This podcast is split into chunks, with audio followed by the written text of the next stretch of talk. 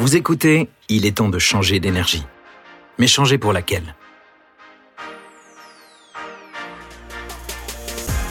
Trucker Talk. Bienvenue dans Trucker Talk, le podcast qui vous accompagne sur la route.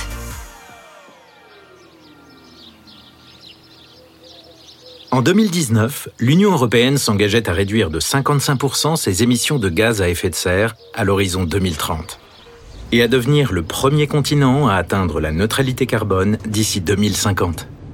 Conséquence directe, l'heure est au changement pour les transporteurs qui prennent le virage d'une mobilité plus durable.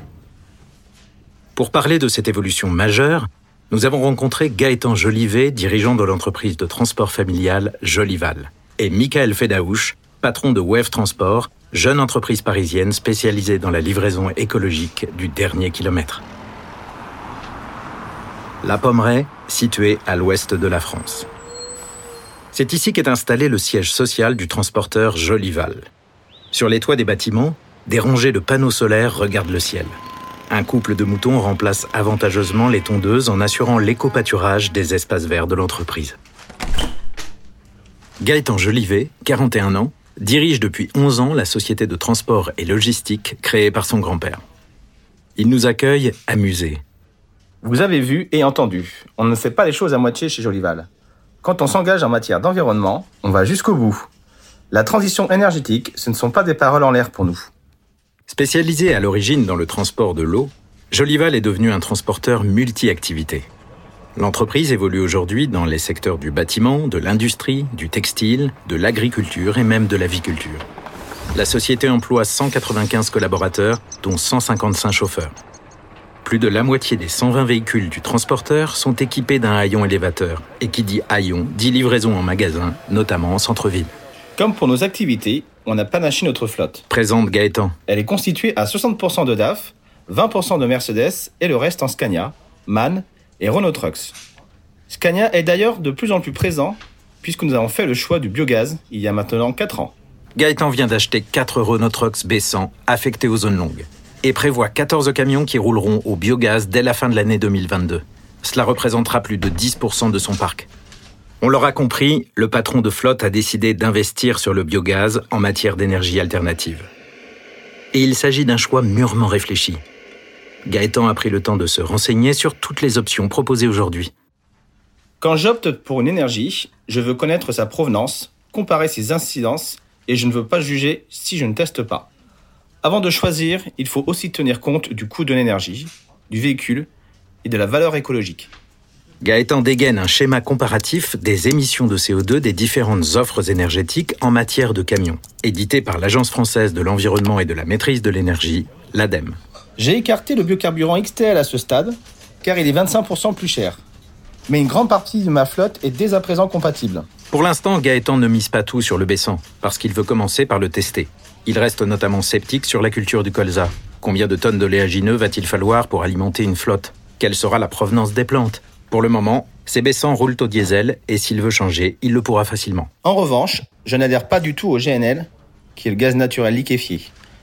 Je n'ai jamais compris pourquoi on pouvait aller vers cette énergie. Sur le schéma de comparaison des énergies de l'ADEME, le GNL est plus néfaste pour l'environnement que le gasoil. Il vient de l'autre bout de la planète, en bateau. Mais Gaëtan n'a pas d'autre choix que de continuer au GNC, car il n'y a pas assez de stations biogaz à l'heure actuelle. Et l'électrique, qu'en pense notre dirigeant? Ce qui me gêne le plus avec l'électrique, c'est qu'il ne provient pas d'une énergie renouvelable. Et que fait-on des batteries en fin de vie? L'électricité ne sera clairement pas l'énergie qui sera la plus propre et la moins chère demain. À Nanterre, Michael Fedaouche, 37 ans, dirige la jeune entreprise Wave Transport. Elle a été créée en avril 2020, en plein confinement, pour répondre aux besoins immédiats de livraison à domicile. L'entrepreneur a fait le choix de l'électrique pour sa flotte d'utilitaires de 6 mètres cubes. On ne peut pas exactement parler de basculement vers une nouvelle énergie euh, pour nous, euh, mais plus d'une anticipation du marché pour éviter l'obsolescence. On a débuté euh, notre activité assez basiquement avec deux ou trois entrepreneurs chauffeurs-livreurs qui avaient leur propre véhicule thermique. Et puis nous avons nous-mêmes fait l'acquisition de quelques utilitaires, un moteur thermique. On n'avait pas les moyens d'acheter nos propres véhicules électriques. On a constaté que la plupart des appels d'offres commençaient à être en green, on s'est renseigné donc du coup sur les différentes énergies alternatives. Nous avons hésité entre l'hydrogène, le gaz et l'électrique. À l'issue de nos recherches, après quelques devis, on s'est dirigé vers l'électrique. Aujourd'hui, c'est le chemin que l'on prend, mais peut-être que dans 3 ou 4 ans, ce sera un autre virage et l'adoption d'une autre énergie. C'est pour cette raison que nous avons opté, pour l'essentiel de notre flotte, sur la location longue durée, LDD, avec l'offre Wattea by Michelin, pour être sûr d'être toujours à la page, quoi qu'il arrive. Pour Gaëtan, L'avenir sera multi-énergie. Différentes énergies vont cohabiter dans le futur. Chaque activité sera associée à des catégories de camions qui correspondront à une énergie. pour lui, les camions régionaux rouleront au biogaz, les urbains à l'électrique. Mais il n'est pas en faveur d'une généralisation des véhicules électriques. Selon lui, nous risquerions de faire face à une problématique de production de ces véhicules si particuliers et professionnels se mettent à les utiliser en même temps. Michael reconnaît que sur son activité, la réglementation urbaine qui se durcit et les exigences de mobilité durable des clients ne permettent pas d'envisager beaucoup d'autres options. Les appels d'offres en livraison du dernier kilomètre sont de plus en plus électriques. Tous les gros acteurs du marché sur notre secteur d'activité sont en train de basculer leur flotte. Progressivement, nos clients sont de plus en plus nombreux à nous réclamer des véhicules green. Nous aurons bientôt une vingtaine de camions électriques, dont 14 par Wattea, et on a acheté en direct 6 Jumpy euh, via Citroën. Mais en raison de la pénurie des cartes électroniques, les livraisons de ces véhicules sont extrêmement longues. On a commandé les utilitaires en juin 2021 et on nous annonce une livraison en octobre euh, de cette année 2022, si tout va bien. Gaëtan tient à rappeler le coût de l'électrique pour les poids lourds et ironise. Aujourd'hui, un camion électrique coûte plus de 400 000 euros. L'aide de l'État est de 50 000 euros. Même si l'autonomie progresse d'année en année, on atteint difficilement les 250 km, la moitié de l'autonomie du biogaz. Selon lui, même si dans les deux prochaines années ces véhicules atteindront 500 km d'autonomie, la question se posera pour la rapidité de charge. Il faudrait investir dans des compteurs de 600 000 volts, ce qui nécessite un investissement énorme pour équiper toute une flotte. Michael valide d'ailleurs ses propos. L'électricité reste onéreux. Pour nous, l'investissement sur les bornes électriques se chiffre à hauteur de 70 000 euros au total pour équiper nos garages en chargeurs. Sur ce montant, on a touché une aide de 30 000 euros euh, du ministère de l'écologie.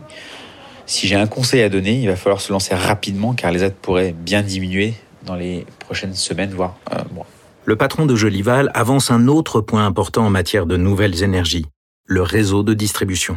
Aujourd'hui, les stations de biogaz se développent doucement mais sûrement. Une centaine de stations ont été créées l'année dernière sur l'ensemble du territoire français. Pour les autres carburants, il n'y a que très peu de stations pour le baissant et elles se trouvent toutes chez les transporteurs.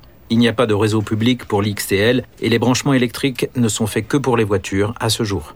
Pour alimenter ces camions qui roulent au biogaz, Gaëtan n'a pas hésité à investir dans la construction d'un méthaniseur et d'une station publique biogaz qui seront construits sur sa commune. J'ai fait le choix d'être actionnaire pour sécuriser cette énergie, parce que 10% de ma flotte l'utilise désormais. Je vais pouvoir avoir une station de, à côté de mon siège, mais aussi un prix négocié sur 5 ans. Je n'aurai pas de volatilité sur le prix du carburant. Pour un transporteur, c'est juste une aubaine. Et en plus, on a l'assurance d'avoir une production locale. On va être très attentif aux déchets utilisés. Pour les utilitaires électriques, Michael révèle Une recharge est nécessaire tous les deux jours à Paris et l'approche banlieue, avec une moyenne de 100 km par jour. En en province, on est plutôt entre 150 et 200 km par jour. Cela correspond à une recharge euh, tous les jours. Gaëtan insiste. Pour l'instant, je vais continuer à investir sur le biogaz. Il y aura toujours du lisier et des déchets alimentaires, contrairement au pétrole. Petite explication pour les novices. Le biogaz est produit naturellement par la fermentation de nombreuses matières organiques, animales ou végétales. Si on arrive à créer un carburant avec le lisier pour la partie levure et tout ce qui est déchets alimentaires pour les corps gras combustibles, on obtient une énergie vraiment gagnante et qui est duplicable partout. Ce que l'on donnait aux poules avant, on va le mettre désormais dans le méthaniseur. Les autres avantages sont qu'il n'y a pas d'odeur et que les pleins se font en 15 minutes quand la station est équipée avec les bons compresseurs. Gaëtan a aujourd'hui un peu de recul et se rend compte qu'avec un camion qui parcourt plus de 100 000 km par an, il économise de l'argent par rapport à un diesel. En effet, avec le biogaz, on fait le plein pour 1 euro tous les jours. C'est donc évidemment ce qu'il y a de moins cher, mais pour l'instant, c'est encore l'autonomie qui pêche. Cependant, toute sa distribution pour Super U se fait déjà au biogaz. Et pour Gémeaux, qui a aussi investi dans la station, il se donne pour objectif d'assurer les livraisons des 52 magasins dans l'ouest du pays au biogaz. Et cela dès mars 2023. Gaëtan reconnaît tout de même Je suis bien conscient que cette énergie alternative ne répondra pas à tous les besoins. Il n'y aura pas assez de méthaniseurs. Avant de se quitter, une dernière question à nos deux patrons de flotte. Que pensent les chauffeurs, principaux acteurs au quotidien, de ces changements de véhicules Nous avons bien sûr formé nos chauffeurs. Réagit Michael. On ne conduit pas un utilitaire électrique de la même manière qu'un véhicule thermique. Il faut économiser la batterie, mais grâce à la data et une application fournie par Wattea, les chauffeurs peuvent gérer l'autonomie de leur utilitaire. Ils y trouvent un vrai intérêt, car ils sont sensibles à la dimension écologique. Complète Gaëtan. Michael, philosophe, conclut. Nous sommes conscients de l'empreinte écologique liée à notre activité. C'est pourquoi nous nous engageons à utiliser des moyens de transport écologiques. Nous sommes tous des habitants de la planète, et si l'on pouvait éviter d'épuiser nos ressources, ce serait pas mal, non? Vous venez d'écouter Trucker Stock, un podcast de Michelin for My Business, le média qui met en avant les passionnés de transport routier. On se retrouve sur la route et rejoignez-nous sur pro.michelin.fr dans la section Michelin for My Business.